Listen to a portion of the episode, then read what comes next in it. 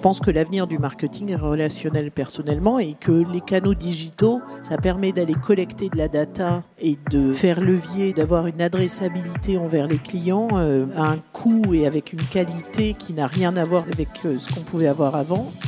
Salut, c'est Anouk du Wagon. Bienvenue dans notre podcast dédié aux entrepreneurs. Pour ce nouvel épisode, nous recevons Isolis Cost, cofondatrice et CEO de Mille Merci, l'agence de publicité pionnière sur le marché du data marketing.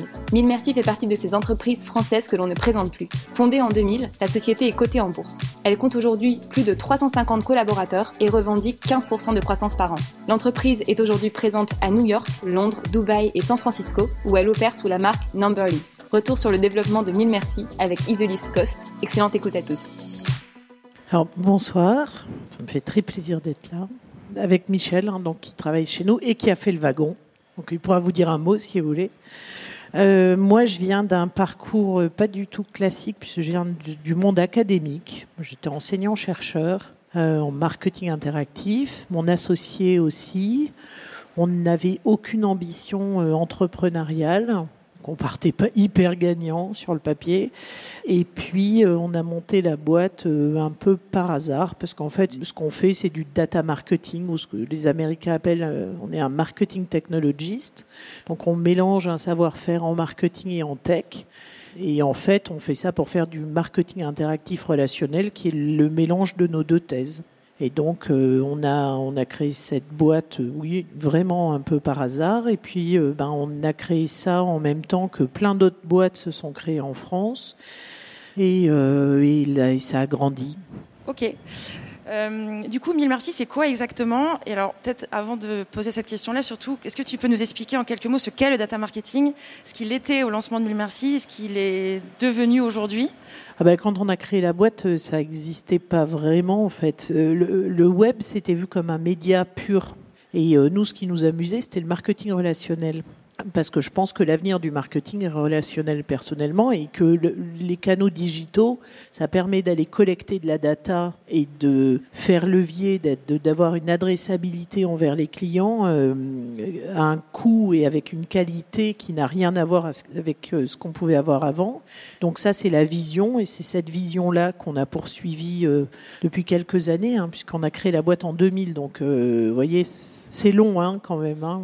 Je viens de vivre là quatre ans en Californie, en plein cœur de la Silicon Valley. J'habitais sur le campus à Stanford, ce qui est une grande chance. Hein. Enfin, surtout quand on vient du monde académique et euh, où on est allé se frotter à la compétition, au cœur de la compétition internationale.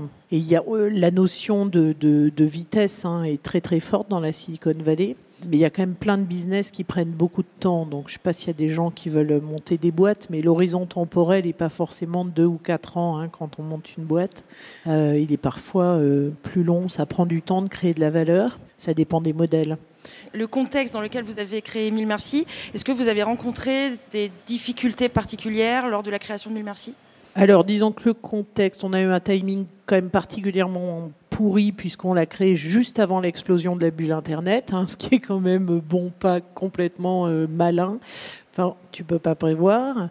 Euh, et donc, euh, ouais, on l'a créé en février 2000. Hein, globalement, la bulle c'était avril, donc dire un timing bien pourri, ce qui était une chance a posteriori puisque ça nous a donné du temps et que finalement, ça nous a donner le temps d'apprendre. Alors après, on a pu lever quand même de l'argent en novembre 2000, parce que tout ça nécessite pas mal de cash.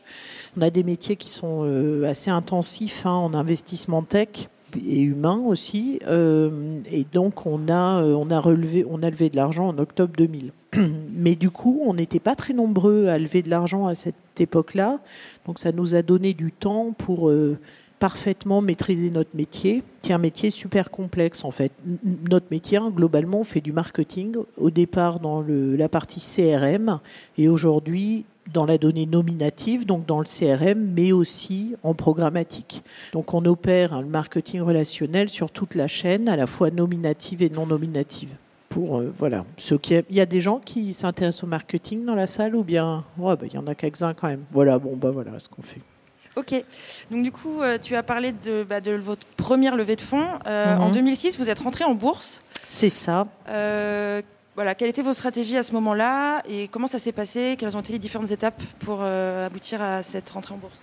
Alors une IPO, c'est une aventure rigolote. Hein. Euh, bon, alors après, nous, à l'époque, on n'avait pas de DAF et ça, je le recommande pas quand même. Hein. Euh, c'est-à-dire, c'était tout de même un brin sportif. on a effectivement, on avait levé 5 millions auprès de Marc Simoncini, qui était le monsieur qui avait créé Mythique. Euh, et on avait besoin de relever de l'argent. Euh, à ce moment-là, l'argent était moins cher à lever en faisant une IPO que, euh, que faisant rentrer du private equity. Et en plus, c'était de l'argent qui nous permettait d'aller accélérer le développement international. Et le fait de la transparence que donne la cotation en bourse, c'est quelque chose de très important pour les clients, notamment internationaux. Donc, euh, ça nous, au-delà de l'argent que ça pouvait apporter, ça nous, ça nous permettait de, d'avoir une transparence et donc une capacité euh, de croissance plus forte. Euh, une IPO, c'est un moment très intéressant parce que c'est un moment où on écrit le passé, le présent et le futur. Donc, c'est vraiment un moment où on se regarde, où globalement l'entreprise se regarde dans un miroir, parce que finalement, on fait assez peu souvent hein, quand, on, quand on crée une boîte. Euh, et donc, c'est un moment aussi qui accélère, je pense, euh, la croissance.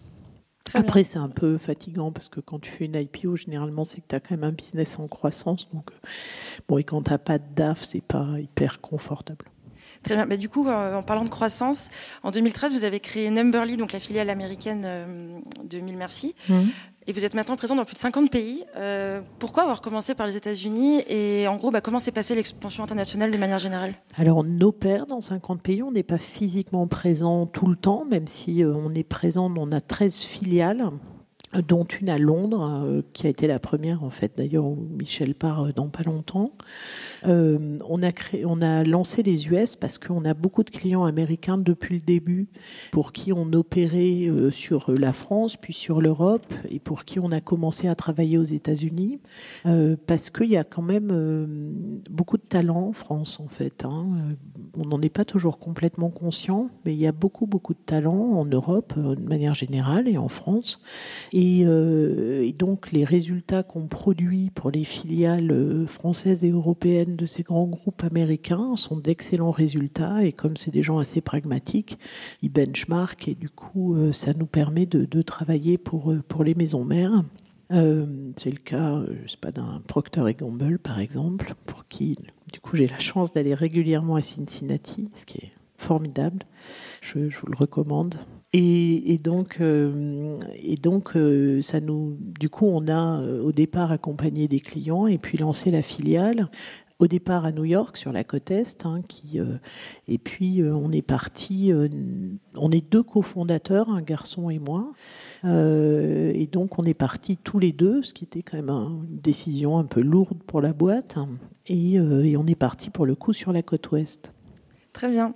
Euh, du coup, bah, euh, tu parlais de vos clients euh, de manière générale. Qui sont vos clients et surtout, comment est-ce que vous atteignez vos clients cibles aujourd'hui?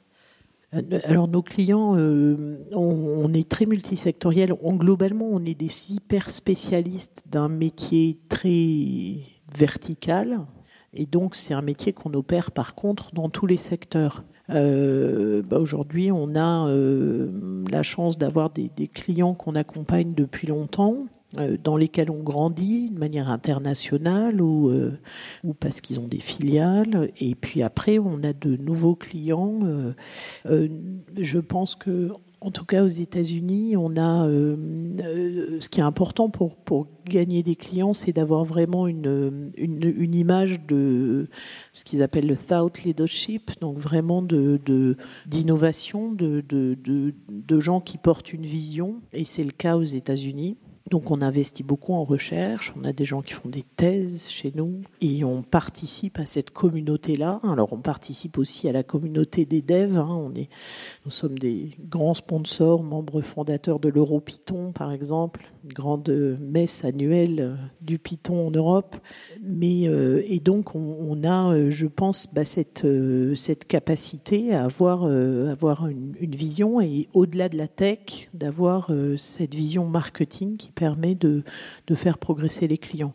Notre métier, il est important parce que il impacte sur la capacité commerciale de nos clients et donc sur leur capacité de croissance. Euh, du coup, on a, ça a du sens ce qu'on fait globalement quand on travaille bien. Les boîtes ont des clients qui grandissent, ont plus de clients et du coup sont dans un cycle économique positif et peuvent euh, elles-mêmes créer de l'emploi. Ce qui est, euh, quand même important, je pense notamment en Europe, d'arriver à créer de l'emploi. La Silicon Valley a pas besoin de nous pour ça.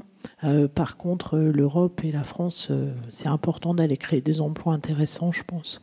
Et du coup, quels sont vos process en matière de recrutement et surtout, bah, qu'est-ce qui, euh, en gros, quels sont les, conseils à donner pour recruter ses premiers employés? En venant euh, dans la voiture avec Michel, je racontais le, la première personne qu'on ait embauchée dans la boîte est toujours dans la boîte, hein, donc euh, quand même quelques années qu'on bosse ensemble. il s'appelle Julien, il est chef de projet, donc il fait le même métier que Michel. Et c'est quelqu'un qu'on a recruté. Bah, alors moi, j'étais donc chercheur à l'époque et enseignante. J'enseignais à l'ESSEC, ce que je continue à faire, euh, alors moins en France, mais beaucoup aux États-Unis. Et, euh, donc, c'était un de mes élèves, en fait. Et euh, donc, un, jour, à la fin du cours, l'ESSEC, c'est très loin, il hein, faut être honnête. Et donc, je lui ai demandé s'il voulait que je le ramène en voiture. Alors, bon, il était un peu méfiant sur le coup. surtout que j'étais plus jeune que lui, donc bon, ça pourrait prêter à confusion. Et donc, c'était un ingénieur qui faisait les secs en alternance euh, après. Et voilà, je l'ai ramené en voiture et puis on s'est plus quitté. Et j'ai toujours la chance de travailler avec lui. Donc voilà comment on a recruté la première personne. Évidemment, euh, euh, enseigner. Alors d'abord, nous, ça fait vraiment partie de nos valeurs, de ce qu'on aime, la transmission et on continue à enseigner, mon associé, moi, et puis plein de gens dans l'équipe, euh, dans plein d'établissements en France et puis euh, à l'étranger. Donc euh, c'est puis et puis ensuite, ben on fait, on est actif dans les communautés, on est dans les forums, voilà, on essaye d'avoir des équipes qui sont bien chez nous pour qu'elles ne conseillent à leurs copains de venir, et aussi parce que c'est plus efficace de je pense, de travailler dans un environnement ou euh, un environnement pacifié, disons. Du coup, quels sont vos les challenges de Mille Merci là dans les dans les années à venir? Bah, C'est de continuer la croissance internationale. Hein. C'est euh, extrêmement compliqué. Continuer à grandir euh, à l'international vite. Moi, je, ne suis pas quelqu'un d'hyper patient, pour dire la vérité, et donc c'est long en fait. Hein. C'est long et c'est beaucoup d'efforts. Et euh, en France, on a un marché un peu, on a un marché assez gros pour créer des belles boîtes finalement. Euh, et donc, on n'a pas la pression de l'international que peuvent avoir de plus petits pays. Et en même temps, on est un marché trop petit pour créer des, des boîtes qui sont capables d'être en compétition avec des boîtes américaines. Donc c'est une taille qui n'est pas évidente. Moi, quand je suis partie, enfin, tu sors de ta zone de confort. Hein. Enfin, moi, j'ai fait une partie de mes études aux États-Unis et voilà, donc c'est un pays euh, dans lequel je suis plutôt à l'aise, mais quand même, c'est moins confortable que, Paris. Hein. Et, donc, bah, on, on, doit continuer cet effort. Ensuite, bah, on a toujours des défis tech c'est notre métier, notamment dans le scale, hein, parce qu'on traite quand même des gros volumes, notamment en programmatique. C'est quand même des problématiques euh, techniques, technologiques euh, de traitement de volume qui sont euh, assez musclées. Et puis en maths, puisqu'on fait quand même beaucoup d'algorithmie. Alors on peut appeler ça de l'IA, hein, c'est plus chic. Mais bon, je suis pas aux États-Unis, donc j'ai pas besoin de pitcher. Et, et, là aussi, il y a plein de défis, il y a plein d'enjeux compliqués en fait en exécution. Euh, moi, je, suis euh, très sensible à la qualité d'exécution. Ce que les consommateurs voient, c'est euh, dans une stratégie, ce qu'un consommateur voit, c'est l'exécution. Il ne voit pas la strat, il voit l'exé. Et donc, la qualité de l'exé a un énorme impact sur, sur la réussite de ce que vous entreprenez de manière générale et en particulier quand vous faites du marketing. Et cette exécution-là, c'est un mélange de technologie, de maths, de marketing. Donc c'est un mélange de plein de métiers euh, qui, qui, est orchestré par des chefs de projet, de créa aussi. Hein, et c'est orchestré par des gens qui sont des chefs de projet et qui font travailler tous ces savoir-faire ensemble. Je pense que c'est pour ça que c'est intéressant aussi euh, un, endroit comme le wagon parce que ça permet à, à des gens qui des cultures hétérogènes d'apprendre un langage commun euh, et du coup d'augmenter leur capacité aussi de travailler ensemble. Donc je trouve que ça, ça a beaucoup de sens dans nos métiers. Et du coup, comment vous, vous, avez géré la gestion, enfin le contrôle de cette exécution dans le cadre de l'expansion? Euh, Comment vous avez sûrement dû adapter votre offre en fonction des différents pays ouais. Oui, oui, oui, oui, il y a des contraintes hétérogènes dans les pays, donc euh, donc euh, la production globalement est, est faite à Paris. Hein. et puis en plus c'est ça qui, crée des, emplois. Donc euh, la production est faite à Paris, euh, ce qui nous permet d'avoir un contrôle sur la qualité euh, en, grande partie. Alors après il y a des productions locales, notamment dues à des contraintes de time zone. Je ne sais pas si on prend Dubaï par exemple où ils travaillent le dimanche, on a une partie de la production qui est faite en local, ou Londres où on a une partie de la production aussi qui est faite en, local pour des problématiques de, de vitesse. Mais, euh, mais ensuite, ben, on a des gens, euh, des gens qui, qui vont de bureau en bureau et qui euh, créent ce, lien et cette qualité commune. on, a, on a la chance d'avoir là, des gens qui, qui passent d'un bureau à un autre. Bah là, aujourd'hui, en face, en face de toi, c'est un public de futurs potentiels entrepreneurs. Est-ce que tu aurais des messages à faire passer, des conseils à donner? Alors, les conseils. Alors déjà, le premier, parce que je suis assez, euh, moi je, suis un peu là, vous voyez, quand on rentre dans une boîte, on fait un rapport d'étonnement. Moi, je suis encore un peu dans ma phase de rapport d'étonnement euh, en France. Euh, d'abord, il n'y a pas que l'entrepreneuriat qui rend heureux dans la vie. Hein. Donc, faut pas se dire, il y, a, il y a 15 ans, il fallait être patron d'une boîte du CAC 40 pour être heureux. Maintenant, il faut être entrepreneur. Ni l'un ni l'autre ne sont vrais, quoi. Donc, euh, c'est pas une fin en soi, c'est pas une obligation. On peut être heureux de plein d'autres manières. Euh, c'est pas tout, le monde n'est pas fait pour ça. Enfin, faut pas se mettre euh, une pression inutile, je pense. Euh, ensuite, dans les conseils, il faut faire quand même vraiment un truc qu'on aime, je pense, parce que ça prend beaucoup d'énergie. Hein, faut pas se mentir. Il y a un côté un peu obsessionnel dans l'entrepreneuriat qui parfois est fatigant. Euh, pour les autres et pour soi-même. Donc, euh, donc, faut faire quelque chose de d'amusant et avoir envie de le faire euh, différemment. Il faut assez accepter que ça peut prendre un peu de temps. Donc, il y a quand même un peu de résilience dans ces métiers-là.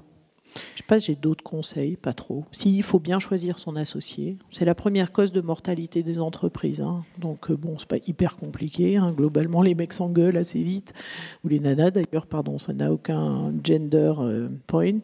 Mais c'est hyper dur. Il n'y a, pas de, a pas de recette voilà, je pense aussi que c'est important de, c'est important de s'amuser avec la matière et c'est, une pression particulière. Hein. Il faut aimer cette pression-là, quoi. C'est une pression, euh, voilà. Puis après, vous avez la pression des actionnaires. Il y a plein de pressions qui se mélangent. La pression des équipes, parce que vous leur, euh, vous les amenez dans votre aventure. Et puis quand vous prenez des gens bons, ils ont de l'exigence sur la qualité de cette aventure, sur le sens de cette aventure. Donc, euh, donc ça, met, euh, ça met de la pression à plein de points. Donc faut aimer ça, faut aimer cette pression-là, qui est pas toujours confortable parce que voilà, faut aimer ça quoi. Euh, et pour terminer, est-ce qu'il y a des personnalités qui t'ont inspiré et qui t'influencent même encore aujourd'hui? Plein, ouais, il y a plein de gens que j'aime beaucoup. Euh, il y a plein de gens que j'aime beaucoup. Alors dans les derniers, bah, monsieur, je dînais avec lui hier soir, c'est Henri Lachman. C'est un grand monsieur. C'était le patron de Schneider euh, qui a pris cette boîte quand c'était une boîte française et qui l'a internationalisée. Aujourd'hui, c'est vraiment un groupe mondial. C'est très impressionnant. Et, et en plus, c'est un mec qui a réussi sa succession, ce qui est très très rare, surtout en France. Donc euh, voilà, c'est quelqu'un de, je trouve, très inspirant. Euh, un patron que j'aime beaucoup, alors qui est aux États-Unis, mais c'est Hubert Joly. Euh, c'est le mec, euh, bon, c'est un Français, ça fait très longtemps qu'il vit aux États-Unis. C'est un Français, mais qui a pris Best Buy quand ça allait vraiment très mal, où tout le monde lui disait mais t'étais totalement suicidaire, et euh, qui a retourné la boîte. Pourtant, en face, son concurrent, c'est Amazon. C'est pas le concurrent le plus sympa à avoir. Hein. Tu, devrais choisir, tu te dirais pas tiens, Amazon, ça va être cool. Et il a réussi à retourner la boîte. J'entendais là lundi sur le Nasdaq, c'était la la seule valeur en croissance c'est vraiment, euh, vraiment un mec avec une stratégie euh, super, euh, super non classique, on va dire. Hein, où, quand il est arrivé, c'est du retail. Hein, il a augmenté les salaires dans les des équipes dans les magasins, pas fait de licenciement, enfin un truc. bon, les actionnaires étaient un peu étonnés, quoi. C'était pas classique, vous voyez, d'habitude, pour faire plaisir, on annonce notre truc. Donc, euh, donc ouais, c'est quelqu'un. Après, non, il y a plein de femmes aussi. Hein, euh, il y a plein de femmes qui sont euh, très inspirantes. Une femme comme, je sais pas, Cécile Moulard, qui a créé l'IRB en France, qui est partie aux États-Unis après plein d'autres. Euh, euh, Françoise, la patronne de Pinterest, qui est une fille euh, vraiment étonnante aussi, qui était chez Google avant et qui a, voilà, qui, qui a un rapport extrêmement ludique avec son métier. Donc oui, il y a plein de gens. Et puis au fil, et puis après, moi, quand même, j'ai été très très marquée par des académiques hein, au départ, par des profs. Donc on a un comité scientifique chez nous où il y a mon directeur de thèse dedans, pour qui je voue un immense respect, bien entendu, qui est Bernard Prat on a euh, donc ouais, plein d'académiques que j'aime beaucoup. John Deaton, qui a été euh, le premier, le mec qui a ouvert le premier labo de marketing digital euh, qui était à Harvard et avec qui j'ai eu la chance de, travailler, qui est, qui est un grand monsieur. Donc un mix entre voilà un mix entre le monde académique, le monde du business. On a toujours passé pas mal de temps aux États-Unis. Quand j'allais dans la Silicon Valley, les mecs ils me parlaient toujours de scale. chaque fois, je me disais, mais plaire avec leur scale. Sans déconner, quoi. C'est bon. Enfin, ouais. Et en fait, quand tu y es, tu comprends, quoi. C'est que pour le même effort, en fait, bah ici, tu as un marché six fois plus petit, quoi. Et donc, euh, donc non, il faut pas. Après, ça veut dire quoi réussir? Je sais pas. Moi, le problème de mon métier, c'est qu'on ne peut pas être petit. Si on est trop petit, on n'a pas les moyens d'innover, on n'apporte pas de valeur à nos clients, on peut pas inventer, on peut pas investir assez d'argent. J'investis 20% de mon chiffre d'affaires en R&D, hein, c'est à peu près mon ratio. Donc j'ai besoin d'avoir de la taille euh, pour avoir de la capacité d'investissement et donc pour bien faire mon métier. Mais après, c'est pas vrai dans tous les métiers. Hein. Vous pouvez monter des trucs où il euh, n'y a pas besoin de ça pour réussir. Ça dépend ce que ça veut dire réussir. Euh, et puis moi, dans mes notions de critères de réussite, la création d'emplois, c'est un truc important. Donc forcément, j'ai envie d'aller chercher de la croissance, quoi. Parce que euh, voilà, pour moi, c'est important. Mais c'est pas important pour tout le monde. Hein. C'est pas toujours facile. Hein. Les grosses équipes, euh, c'est fatigant aussi des fois. Hein. Tu as, cité Procter et Gamble tout à l'heure, qui est un énorme groupe. Euh, euh, c'est un groupe rigolo. Un des, clients. Euh, les clients majoritaires, enfin tout au moins une part importante du chiffre d'affaires de, de Merci, c'est des boîtes de ce type, de, cette taille, ou alors c'est. Bah, quoi la, a la, répartition? Ouais, on a de 50% du chiffre d'affaires, c'est des énormes groupes internationaux ou c'est Ouais, 40. Après, on a 40%, c'est on va dire des grandes boîtes. Alors c'est du big market ici, mais du mid market aux US. Je sais pas, Big, euh, un groupe Seb, euh, mais qui font des compotes, ça s'appelle Gogo Squeeze aux États-Unis. Je sais pas si. Voilà, enfin, c'est des compotes.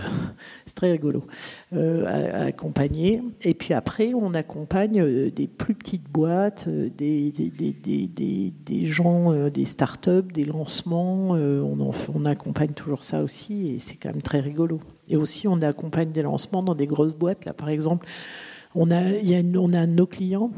Je ne sais pas si vous connaissez cette boîte, ça s'appelle Arkema. C'est une boîte française, c'est une spin-off de Total. C'est une sublime boîte, c'est quand même une des rares boîtes françaises qui est euh, dans le top 50 des boîtes qui déposent des brevets depuis 10 ans. Donc c'est une boîte super innovante. Ils font de la colle, euh, un truc vachement sexy. Et puis après, on travaille pour des plus petites boîtes. Alors bon, euh, on a beaucoup travaillé pour Upwork. Je ne sais pas si vous avez vu, c'est une boîte qui a fait une, très belle IPO au Nasdaq il y a un mois, je dirais un mois et demi. Donc on a, on a la chance d'avoir un éventail de clients. Euh, de clients. Est-ce que c'est un lien, mille merci, la liste des mariages? Est-ce que c'est un lien avec vos débuts ou rien Oui, si, si, hein. tout à fait. Alors, on l'a vendu, c'est plus ah, chez nous. Mais euh, en fait, quand on a lancé la boîte, euh, on a toujours voulu faire du data marketing. Le problème, c'est qu'il n'y avait pas de data. En février 2000, euh, pour vous donner un, Voyage SNCF, ça n'existait pas, par exemple. C'est une belle base de données française aujourd'hui. Hein. Donc, Expedia a lancé Voyage SNCF en JV en juin 2000. Donc il n'y avait pas de données. Et on s'est dit, bon, bah, il faut collecter de la donnée, parce que globalement, euh, nous, on veut traiter de la donnée, donc on va falloir commencer par en collecter.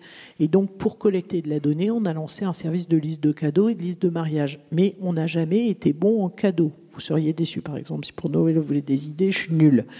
Euh, et donc, on a fait ça pour collecter de la donnée. Et après, ça a toujours été une activité qu'on a eue. Donc, par hasard, euh, à force, on est devenu leader sur la liste de mariage, quoi, mais euh, c'était pas notre modèle, quoi.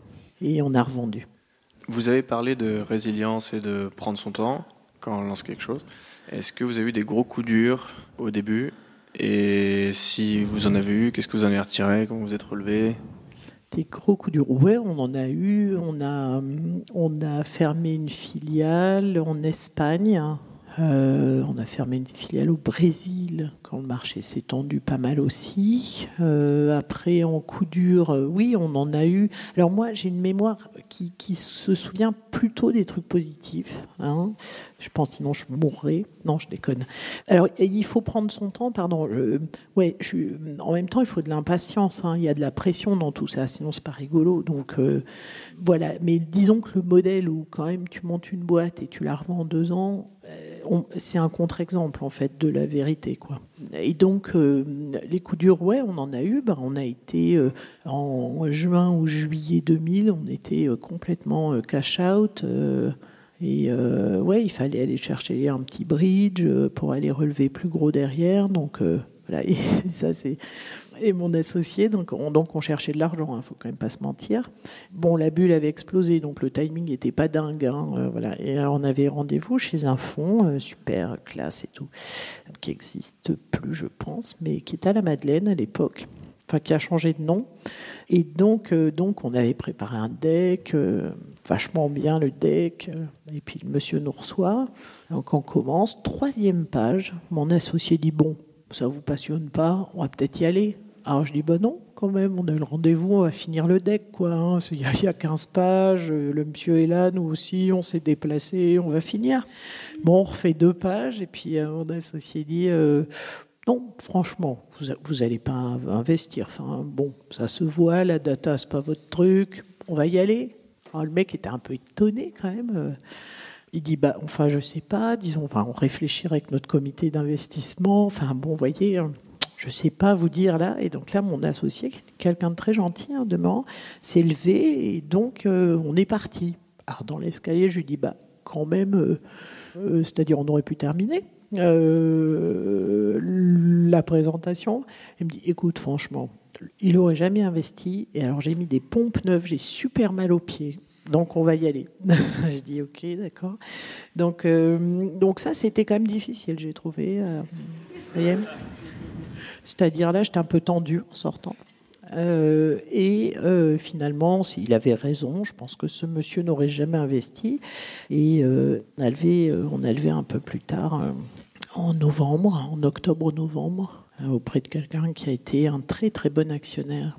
Là aussi, hein, c'est important de bien choisir ses actionnaires. Il faut avoir des intérêts alignés entre les investisseurs et les porteurs de projets. Comment tu as géré la GDPR et avec les data en Europe? Parce que c'est quand même le cœur de ton métier et a priori, ça doit être compliqué d'avoir une loi qui est un peu contre ce que tu fais pas du, Non, pas du tout. Euh, c'est pas contre. Euh, alors, le GDPR, ça a été anticipé depuis longtemps. Euh, chez nous, euh, le, GDPR, ça, demande de la transparence. Moi, je pense que c'est plutôt bien, euh, c'est même bien, très bien dans la vision. Après, dans l'exécution du texte GDPR, euh, c'était un peu plus brouillon, hein, ce qu'ils nous ont fait. voilà. Donc, le, le, problème, c'est que ça a donné un alibi à plein de boîtes, en particulier américaines, pour refermer leur World Garden encore plus. Hein. C'est un super alibi qu'on leur a donné pour refermer les données. Donc pour les annonceurs européens, euh, bah ça, leur, ça les empêche d'apprendre, hein, donc ça les empêche de posséder leurs données. Euh, mais quelque part, moi, mon métier, c'est d'accompagner les annonceurs dans leur progression sur ces sujets. Et ça a été quand même un déclencheur où ils se sont dit, c'est pas possible, il faut qu'on progresse euh, sur la partie data il faut qu'on possède nos propres données. Donc voilà, donc sur le fond, GDPR, c'est bien. Sur la forme dans l'exécution de la commission, c'est un peu brouillon. Et après, le problème, c'est que ça sert d'alibi. Moi, j'ai vu, là, j'étais aux États-Unis, mais je regardais un peu les titres en France. Des mecs qui disent extraordinaire, on a inventé GDPR, on est copié partout. T'as envie de dire, mais quelle naïveté, quoi C'est hallucinant, les mecs. La loi en Californie, ils n'ont pas copié GDPR. Ils ont fait une loi pour que GDPR soit pas applicable sur les boîtes californiennes. C'est absolument pas le même texte. Il n'y a aucune contrainte pour les boîtes. Mais on est d'une naïveté. Donc, donc, il faut se battre contre ça, hein. et c'est nous qui devons nous battre. Donc moi je suis contente d'être en Europe pour ça aussi, parce qu'on peut pas, on peut pas être naïf, c'est pas possible, pas possible d'être, euh, voilà. Mais je pense qu'il y a une vraie prise de conscience et que GDPR a aidé euh, dans cette prise de conscience. On n'est pas au bout, hein, mais ça avance. Moi, j'ai une question par rapport à, l'innovation. Euh, vous avez cité justement le, fait que votre entreprise soit créée il y a 18 ans, enfin un peu mhm. plus. Euh, vous avez parlé de 20% de la recherche et développement. Est-ce que vous avez des conseils par rapport à outre financier pour essayer de garder, garder votre modèle innovant euh, voilà, je sais pas, comment vous avez euh, anticipé la concurrence comment, ben, On n'a pas toujours anticipé, hein. il y a plein de trucs qu'on a loupés. C'est de continuer à accepter de se tromper et d'avoir des clients un peu challenging. Et puis voilà, puis d'aimer ce qu'on fait, je pense et d'avoir envie d'être bon. On a la chance d'avoir des métiers où on mesure super bien les résultats, donc euh, bon, ça pousse un peu quand même. Hein. Tu as, quand même de la pression pour, euh, pour rester bon. Puis après, c'est d'avoir les gens, euh, les bonnes personnes, que ça amuse d'inventer des trucs. C'est toujours un peu inconfortable hein, d'inventer des trucs. Bon, des fois tu te plantes, puis c'est plus de boulot. Enfin bon, bref, c'est pénible. Hein. Et puis on mélange, nous, on mélange dans les équipes des gens qui, euh, qui font des thèses, euh, qui sont un peu différents. Ça marche pas toujours. Oui, si j'ai bien compris, donc vous, vous faites en sorte que vos clients restent maîtres de leurs données? Et du coup, qu'est-ce que vous pensez euh, de modèles de CRM comme un Spot, par exemple, qui finalement gardent la maîtrise des données de leurs clients? Bah, ça dépend du, de l'annonceur, de sa taille et de son modèle, mais je pense que dans le monde d'aujourd'hui, ne pas posséder sa donnée et faire levier dessus, euh, c'est un problème. Voilà, moi c'est mon avis. Après, euh, peut-être c'est pas le bon. Mais euh, quand tu vois même euh, Amazon par exemple, si tu prends Procter et Gamble par exemple, Amazon, euh, les couches, le volume de couches à la marque Amazon qui est vendu tous les jours et la croissance qu'il y a sur ces métiers, ou les piles Amazon, ou tous les produits Amazon, hein, ils font de la, ils font du Amazon brand partout. Bah tu te dis Procter, il, ne compite pas que sur le produit parce que sinon, à un moment, euh, il est, euh, les, univers concurrentiels sont tellement mouvants que, euh, que je pense que c'est vraiment important dans, sa capacité, dans la capacité d'une entreprise à grandir à moyen terme et à long terme. Tu as parlé tout à l'heure de l'intérêt de, mettre, de faire travailler ensemble des gens assez différents.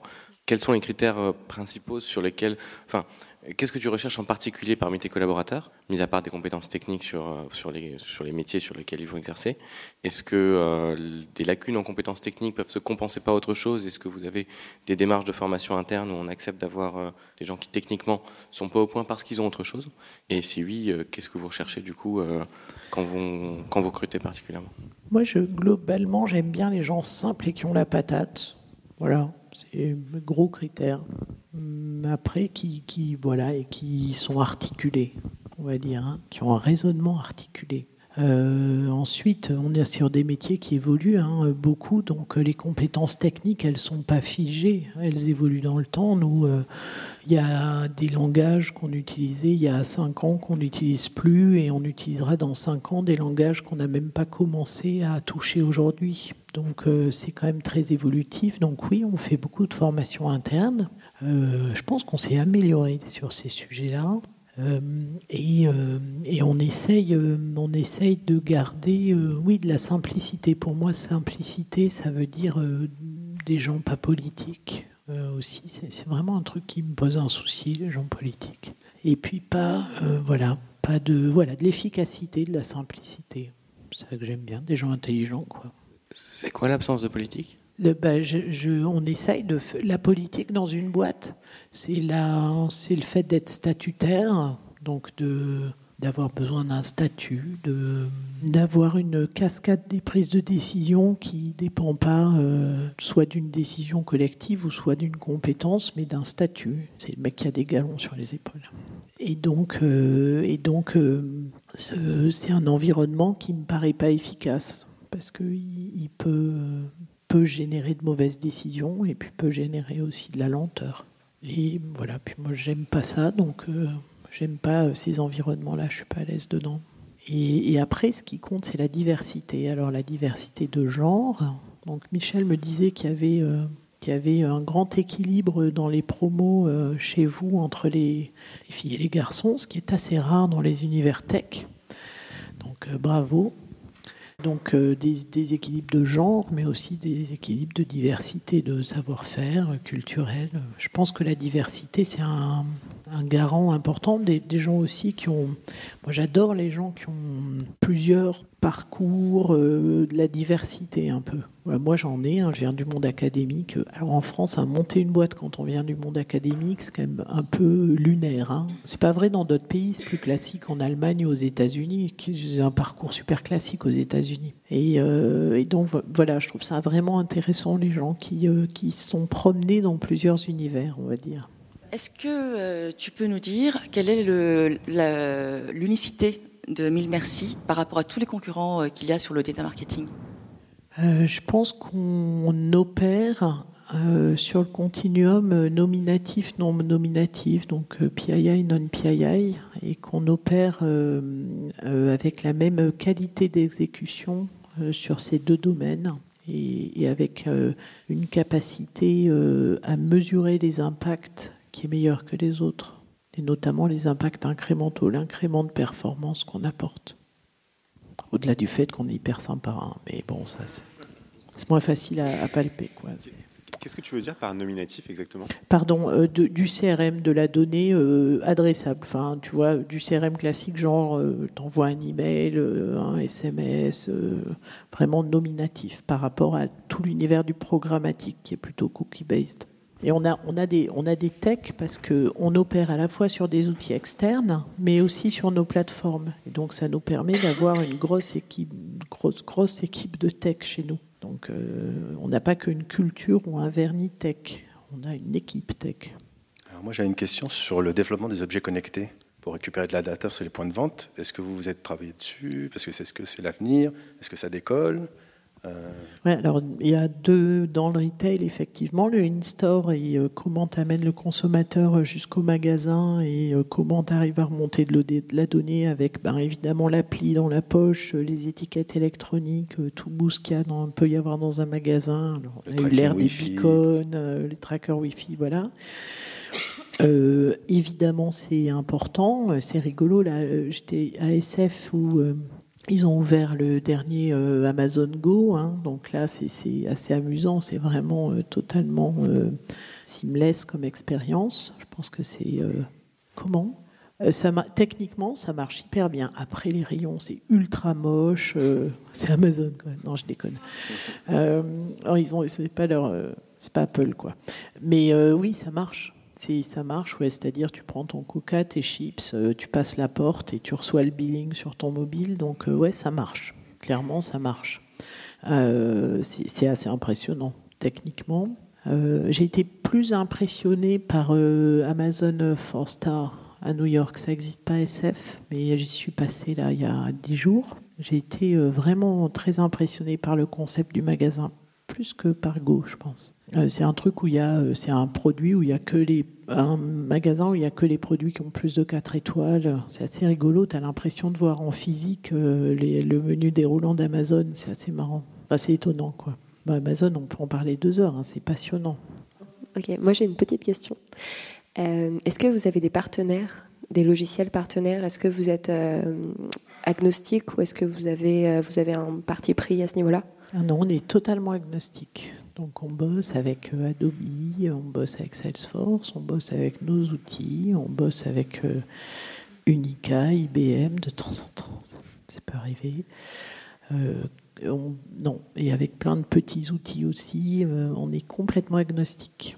mais par contre, on aime comprendre ce qu'il y a dans les outils.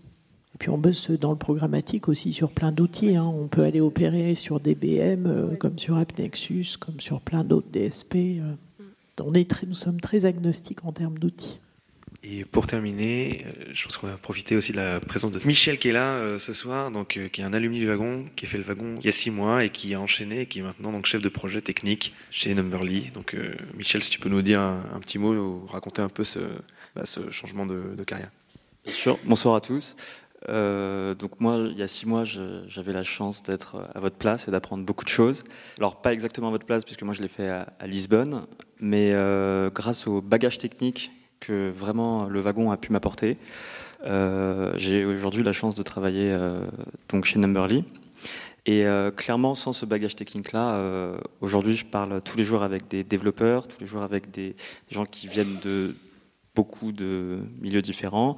Et, et pour comprendre tout ce que fait aujourd'hui un développeur euh, chez Numberly et comment il parle au marketing, comment il parle à ceux qui vont étudier les données, aux graphistes et tout, pour comprendre bien la chaîne de production, euh, c'est grâce justement aux cours qui ont été donnés par, le wagon et, pour bien comprendre en fait qui, comment, euh, comment se structure une production, quelle est la valeur ajoutée de telle personne à tel moment, ça a été capital pour moi. Alors, aucun rapport. Moi, je, sortais d'école et j'avais fait beaucoup de stages en finance. Donc, en fait, euh, comme aussi, je sais, la majorité d'entre vous, euh, j'avais un background complètement différent. Euh, et, c'est ce que je retrouve aussi chez Numberly, parce qu'il y a aussi beaucoup de gens qui viennent de, de, milliers différents. C'est une société très internationale. On parle beaucoup anglais, même à Paris, ce qui est assez rare finalement. Et, et donc voilà, et ça, c'est super, super cool. Très bien. Bon, bah, ça touche à sa fin. Bah, un grand merci à tous les deux, bah, de nous tous et de toute l'équipe du wagon. Merci à vous. Et puis bah, bientôt peut-être. Mais avec plaisir. C'est fini pour aujourd'hui. Merci d'avoir écouté ce podcast. Si vous avez aimé cet épisode, pensez à vous abonner sur iTunes ou Spotify. Et si ce n'est pas déjà fait, je vous invite à laisser un avis et à le partager sur vos réseaux préférés. À la semaine prochaine pour un nouvel épisode. Salut à tous!